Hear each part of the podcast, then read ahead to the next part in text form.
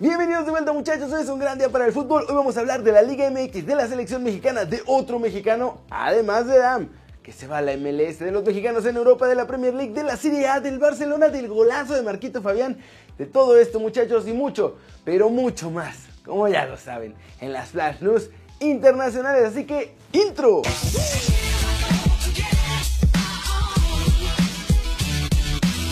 Arranquemos con la nota One Fútbol del día, muchachos, que es sobre los partidos del viernes en la Liga MX, porque hubo quienes revivieron, hubo quienes se hunden y estuvo mi Atlas. Y es que muchachos del Puebla cada día se ve mejor. De hecho, este viernes por la noche los de la franja consiguieron un gran triunfo 2 a 0 ante el Toluca. Y con eso lograron dejar el fondo de la tabla general en este clausura 2020. Los goles poblanos fueron de Ángel Saldívar y Cristian Tabó. Con este resultado ahora la franja está en el lugar número 13, superando al propio Toluca que se quedó en el lugar 14. En otro partido del viernes, Pachuca sacó un triunfo valiosísimo para ellos, mientras que hundieron a mi Atlas, muchachos. Al final los Tuzos ganaron 2-0 con un doblete de Franco Jara y con este resultado Pachuca está en el lugar número 7, mientras que mi Atlas está en los peores lugares, muchachos, en el 16. Y finalmente las Chivas. Ahora sí funcionaron bien muchachos y fueron a ganar 1-0 a Cholos en la perrera. El único gol del partido fue obra de José Juan Macías al minuto 3.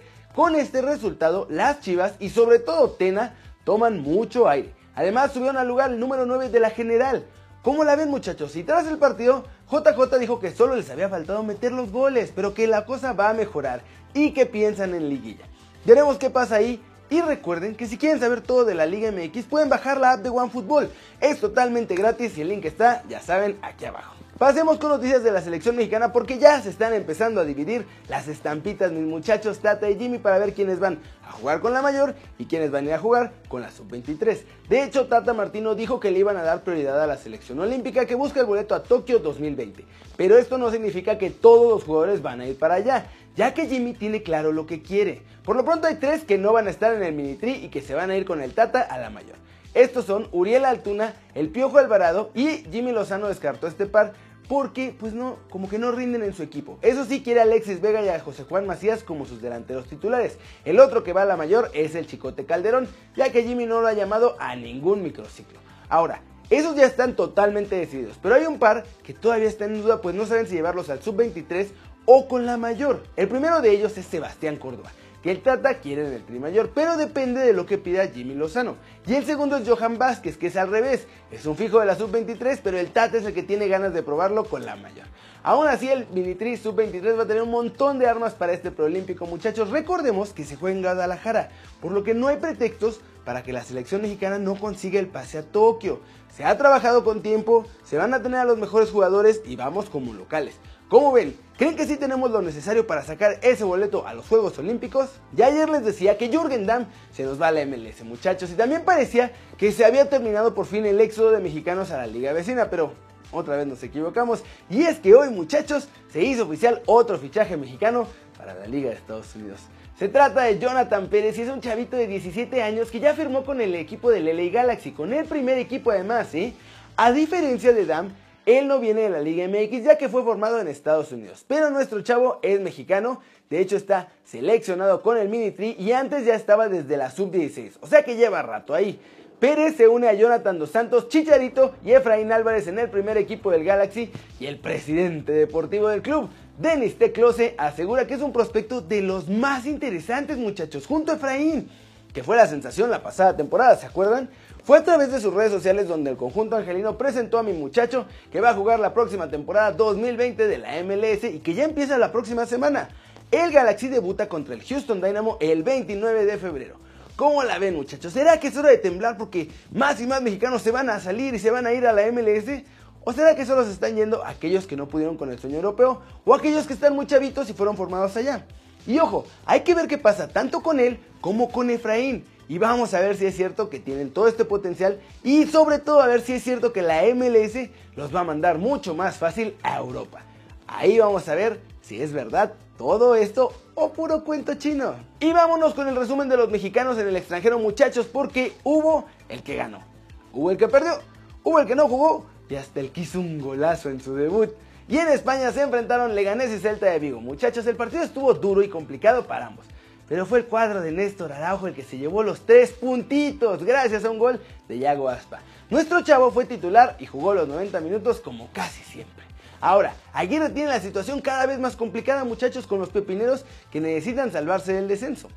En Italia el Napoli consiguió un triunfo importantísimo ante el Brescia. Los de Gennaro Gattuso se llevaron los 3 puntos al vencer 2-1 allá al Brescia con goles de Lorenzo Insigne y Fabián Ruiz. Nuestro muñecaxo diabólico se quedó en la Vancomer todo el partido, muchachos, está más que cepillado. Ya yo creo que cuenta los minutos para irse de Italia al acabar esta temporada. Y finalmente Marquito Fabián debutó en la Liga de Qatar y lo hizo con un golazo espectacular. Aunque la verdad, hay que ser sinceros muchachos, lo ayuda el portero rival. Lo que pasa es que Fabián sacó un zapatazo casi desde tres cuartos de cancha y el balón botó un poco antes de llegarle al portero, que se vio claramente que no supo reaccionar y la verdad se comió el golazo de nuestro muchacho.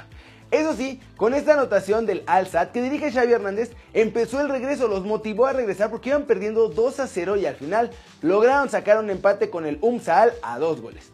¿Cómo la ven muchachos? Mañana va a haber más partidos de nuestros chavos, porque como varios jugaron Europa League, pues entonces les toca jugar hasta el domingo. Ojalá que veamos más goles de Rolito o de Tecatito, a ver qué pasa con Edson y mucho más. Flash News, Cosmin Oraliu, entrenador del Jiangsu de China, confesó que ya tenían cerrado el fichaje de Garrett Bale, pero el Real Madrid lo canceló después de ser goleado 7-0 en el juego de la International Champions Cup ante el Atlético de Madrid. Olivier Giroud y Marcos Alonso fueron titulares con el Chelsea y además rompieron las redes. Muchachos, ganaron 2-1 al Tottenham, manteniendo al equipo entre los primeros cuatro sitios de la Premier. Y además, pues le dieron una cálida bienvenida, ¿verdad? A José Mourinho ahí en Stamford Bridge. Neymar publicó un video en el que dice que la prensa no va a tener polémica esta vez porque este año no va a ir al Carnaval de Río y ya está enfocado al 100% en triunfar solamente con el PSG durante la temporada. Muchachos, Leo Messi no entiende de crisis en el Barcelona y este sábado se despachó con 4 goles para darle el triunfo al Barcelona sobre Leiva. Un golecito más de Arthur completó el 5-0 definitivo para los Blaugrana.